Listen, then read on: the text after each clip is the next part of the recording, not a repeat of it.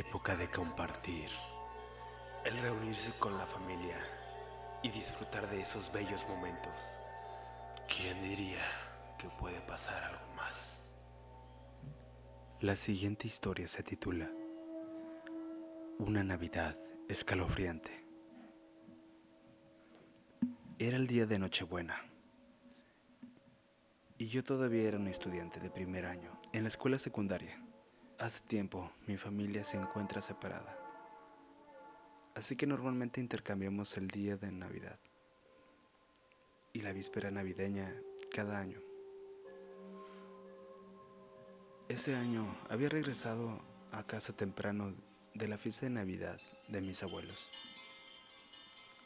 Mientras todos los demás estaban en casa de mis tíos celebrando en otra fiesta.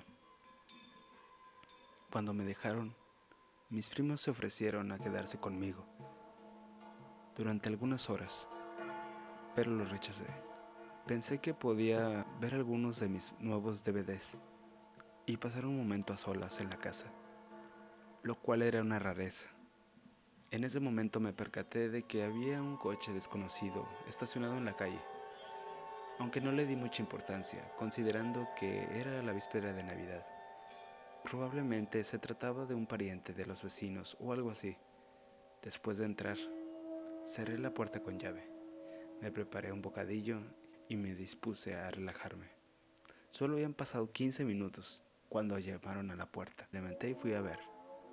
Me di cuenta que había un hombre parado en el pórtico, de cabello oscuro, anteojos, un ligero sobrepeso y ropa informal. No parecía ser una amenaza, pero algo en él me dio mala espina al instante. Sonrió de una forma desagradable y me saludó. Me preguntaba sobre el auto que está afuera. ¿Lo tiene en venta? No lo creo, respondí. ¿Hay alguien aquí con quien pueda hablar sobre el auto? Insistió mirándome fijamente. No, puedes volver en otro momento. En ese momento me di cuenta, pero admitir que estás solo fue el error más estúpido que pude cometer. Cerré la puerta y giré la cerradura tan rápido como me fue posible. Él alcanzó, él alcanzó el asa inmediatamente y comenzó a golpear la puerta, demandando entrar. Escuché una serie de maldiciones y luego de pronto cesaron los golpes. Aterrorizado, me arrastraba por el suelo hasta el teléfono, esperando que él no pudiera verme a través de una de las ventanas. Entonces escuché los ruidos. Nuestra casa tenía una de las puertas del garage abierta, la cual conectaba con la lavandería. Ahí la cerradura de la puerta estaba rota y nadie, la había, y nadie se había molestado en arreglarla aún. En ese momento escuché al hombre gritar por el cristal de la ventana. Pude verlo correr hacia su auto y huir. Era el mismo vehículo sobre el que él estaba preguntando, por lo cual sentí un escalofrío al darme cuenta de que todo había sido planeado desde el principio. Afortunadamente mi tío había llegado justo a tiempo para ahuyentarlo. No tengo idea de lo que habría pasado si él no hubiera estado ahí para defenderme. Lamentándome, no obtuvimos el número de la placa de su coche y a pesar que levantamos un reporte policial, las autoridades nunca lograron dar con él. Desde esa Navidad nunca más he querido volver a estar solo durante las vacaciones. Nuestra siguiente historia se titula Alguien está en casa en Navidad. Esto ocurrió en el 2012. Acababa de cumplir 16 años y se acercaba la Navidad. Mis padres solían esconder los regalos para mí y para mi hermana debajo de las escaleras, mientras que los que recibíamos de familiares se quedaban en el árbol de Navidad. Ese año solo había una pequeña bolsa de regalos de una de mis tías. Una noche me fui a dormir a la una de la mañana. Dejé mi laptop en el sofá. Apagué el televisor y las luces. Fui a mi habitación y me dormí. Era día de escuela y mi alarma me despertó como de costumbre. Me arreglé igual que siempre y bajé las escaleras. Entonces noté que la puerta de la cocina estaba ligeramente abierta. La habíamos cerrado todas las noches para que no se salgan los gatos. Pero asumí que uno de mis padres habría ido a comprar algo. Así que la cerré y fui por mi computadora. Pero cuando entré en la sala, no estaba donde la había dejado. Miré a mi alrededor sin saber si alguien la había movido o simplemente la había dejado en otro lugar. Tampoco estaba mi cargador ni el maletín donde lo guardo. Molesto pregunté a mi madre si la había tomado, pero ella se negó a haberla visto.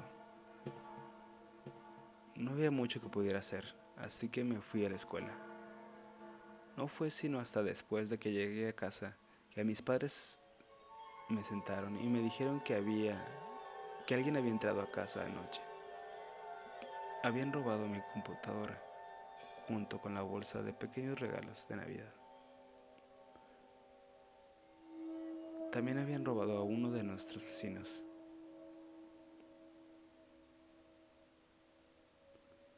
que vivía un poco más arriba, que vivía un poco más adelante de, eh, de nuestra calle. Un encapuchado en bicicleta le había pasado al lado. El asunto se volvió más espeluznante al enterarme que la policía había encontrado huellas dactilares en la puerta trasera de la cocina. Estaba cerrada con llave, pero la llave estaba en el agujero. Sí, sé que era muy tonto dejarla ahí, pero la llave estaba en la cerradura. Sí, ya sé que es muy tonto dejarla ahí. Tenemos una puerta pequeña para los gatos, así que concluyeron que el intruso debía haber metido la mano para abrir la puerta desde ahí adentro. Lo que de verdad me asustó fue que encontraron en el piso un cuchillo, una cuerda y varias bolsas de plástico. Nunca atraparon al ladrón. Como mi laptop estaba asegurada, conseguí una nueva. Cambié todas mis contraseñas para mi correo electrónico, Facebook, etc. Afortunadamente nunca me ha pasado nada, aunque sigo teniendo dudas sobre si me robaron mi portátil solo para venderla o para usarla. Aunque todos dormimos profundamente esa noche y no tuvimos que encontrarnos con el rastro de y no tuvimos que encontrarnos con el rastro que interrumpió en mi casa. Todavía pienso en lo que habría sucedido de no haber sido así. ¿Qué intenciones tenía esa persona? ¿Y por qué llevaba esas cosas al momento de entrar en nuestra casa? ¿Realmente las habría usado contra nosotros? Hoy en día mantenemos la llave de la puerta trasera arriba y tenemos una nueva alarma de seguridad. Todavía siento escalofríos cuando me levanto por las noches. La siguiente historia se titula Tarjetas de Navidad. Estaba firmada con un nombre masculino. Y enseguida habían inscrito el nombre de una ciudad. Esa ciudad en particular es muy conocida por, por albergar una institución mental de criminales desquiciados y muy peligrosos. Tiene una población de solo 4.000 habitantes, por lo que la institución es lo primero que piensas cuando escuchas el nombre del el nombre de la urbe. Lo dejamos pasar, pensando que la persona que vivía en el departamento antes no había dado su nueva dirección. A quien envió esa tarjeta. Casi lo habíamos olvidado cuando ocurrió lo mismo la siguiente Navidad. firmada por la misma persona, con el mismo remitente del año anterior. Esta vez nos asustamos, ya que recordamos que la persona que vivía en el departamento era un anciano que había fallecido tras habitar aquí durante décadas. No obstante, aparentemente no había nada más que pudiéramos hacer. Ahora, aquí es cuando las cosas se ponen realmente espeluznantes. Mi hermana tuvo el apellido de nuestros padres, ya que ellos no se casaron sino hasta un mes después de que ella nació. Actualmente ella ha decidido usar el nombre de nuestra madre, que es más exótico, y yo he decidido usar el nombre de nuestro padre, pues es uno de los más comunes en nuestro país. Esto es importante porque la siguiente Navidad, en el 2012, me mudé a casa de mi papá, a unas 20 millas de distancia, en medio de la nada. Un par de días antes de la víspera de Navidad, mi hermana vino a pasar las vacaciones. Al día siguiente, había una nueva tarjeta en nuestro buzón. Tenía la dirección de mi hermana escrita en ella. Como de costumbre, estaba esperando en el buzón de correo de nuestro padre. Esa casilla de correo no tiene su apellido, ya que nuestra madre falleció antes de esto. La tarjeta no pudo haber llegado ahí por el correo, ya que no hay conexión entre ambas direcciones. Aún así, tenía estampados los sellos que demostraban que había sido enviado con correo. Es que quien haya enviado la tarjeta debe de haberla recogido por mi hermana al darse cuenta de que no estaba en casa. Luego de alguna manera, quizá por medio de Facebook, descubrió dónde estaba. También existe la posibilidad de que esas tarjetas sean para mí hasta el día de hoy no hemos descubierto de, qué, de dónde vienen esas tarjetas. Y en serio, estoy muy asustado.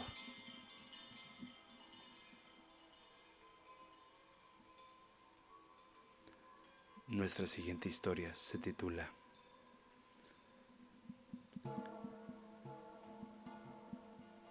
Una llamada telefónica en Navidad.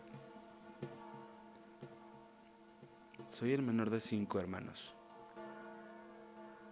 Mis hermanos mayores son de 5, 6, 7 y 8 años más que yo. Así que hubo momentos en los que mis padres estaban fuera de la casa y mis hermanos, uno o más, se quedaron para cuidarme. Tenía 10 años y solo estábamos yo y mi hermana Dawn, de 16 años, en casa esto ocurrió en el verano de 1981. El teléfono sonó y fui a contestar. La persona que llamó se escuchaba muy alegre y pidió inmediatamente hablar con mis padres, a quienes mencionó por su nombre y apellido. Recuerdo pensar que sonaba familiar, como si fuera un colega del trabajo de mi padre o algo por el estilo. De todas maneras, le dije que no estaban en casa y él se escuchó bastante triste al saberlo. Me dijo que mis padres habían acordado recoger algunos artículos para él, empaquetarlos en bolsas de comestibles y dejarlos en el pórtico. Lo cierto es que esto era algo que solían con ropa y juguetes, para donarlos a organizaciones benéficas. Hasta ahora, todo tenía sentido. En ese momento me preguntó si podía escribir la lista de las cosas que necesitaba. Agarré el pequeño bloc de papel y el lápiz que teníamos contra el teléfono y le dije que sí. Comenzó a nombrar algunos artículos normales. No recuerdo cuáles eran con exactitud, pero en un punto se detuvo y me preguntó, ¿cuál es tu color favorito? El púrpura. Respondí sin pensar.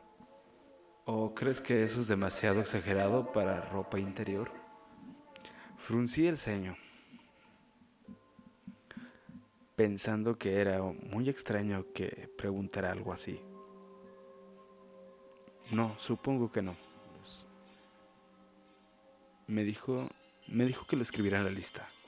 Luego me dio algunos artículos más y me dijo, ahora esta parte es importante. ¿Está bien? ¿Estás listo? Le dije que lo estaba y él dijo, necesito ocho biberones de esperma. Necesito ocho biberones. Y me paralicé.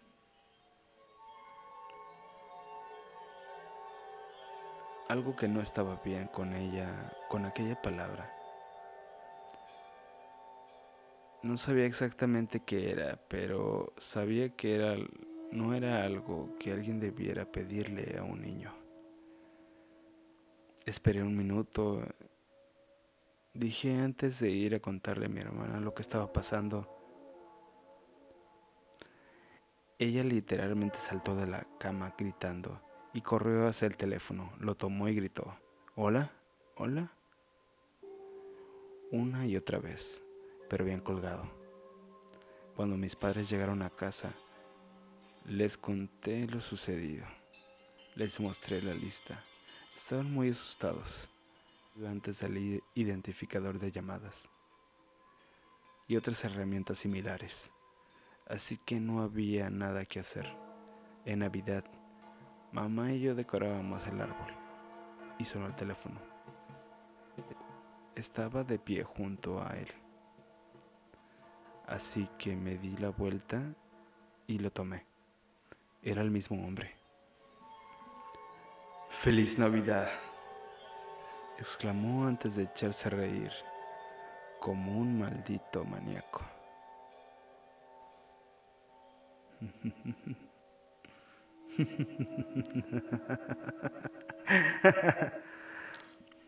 Asustado, colgué de golpe. Fue la última vez que lo escuché. Hasta el día de hoy no tengo idea de quién era. ¿De dónde sacó nuestro número? ¿Cómo conocí el nombre de mis padres? ¿Y qué pretendía al aterrorizarme de esa manera?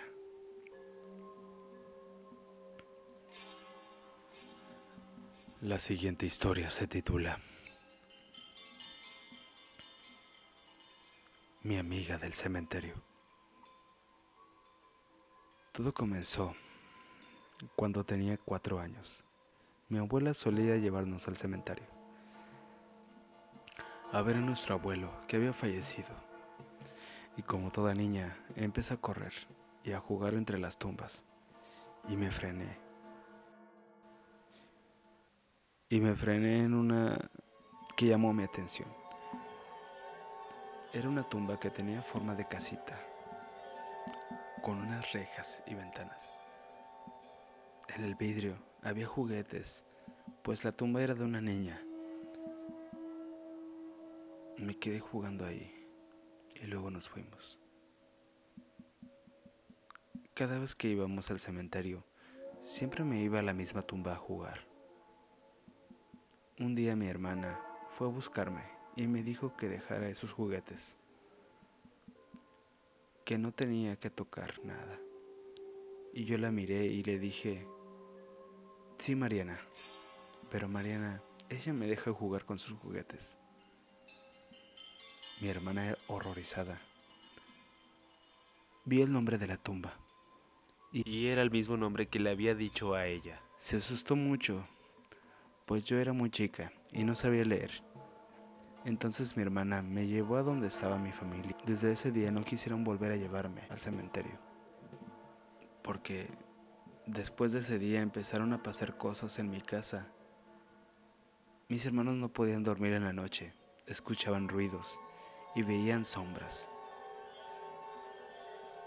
En uno de esos días le pregunté a mi mamá por qué mis hermanos tenían miedo y ella me contó lo que ellos decían entonces. Sonriendo le dije que no debían tener miedo, que era mi amiga, Mariana, quien jugaba por la casa. Mi mamá asombrada me creyó y al día siguiente fue a la iglesia a pedir consejo, pues no sabía qué hacer ahí. Le dijeron que tenía que rezar y pedirle al espíritu que se fuera. Mi mamá continuó haciéndolo unos días, hasta que todo dejó de pasar y la casa volvió a la normalidad. Pasaron los años y volvieron a llevarme al cementerio con toda la familia. Conocí esa historia y un tío fue quien me dijo que lo llevara a ver la supuesta tumba de la donde solía jugar. Y aunque habían pasado los años, seguía recordando cómo era y lo llevé. La vimos y él leía todo lo que decía en la placa que su familia había puesto. Mi tío buscaba la fecha de nacimiento y fallecimiento para ver desde qué año estaba esa tumba ahí, pero no había ninguna fecha, solo estaba la del fallecimiento. Así que nos fuimos. Allí, como no recordaba el nombre, lo leí y era Mariana. Había pasado el tiempo y mi abuela ya había fallecido. Fuimos a visitarla y a mi abuelo también. Cuando fuimos, fue a visitar a la tumba de la niña, pero ella no estaba. La busqué con un familiar, la describí como era, pero no logré encontrarla. Así que desde ese no he podido volver a visitarla.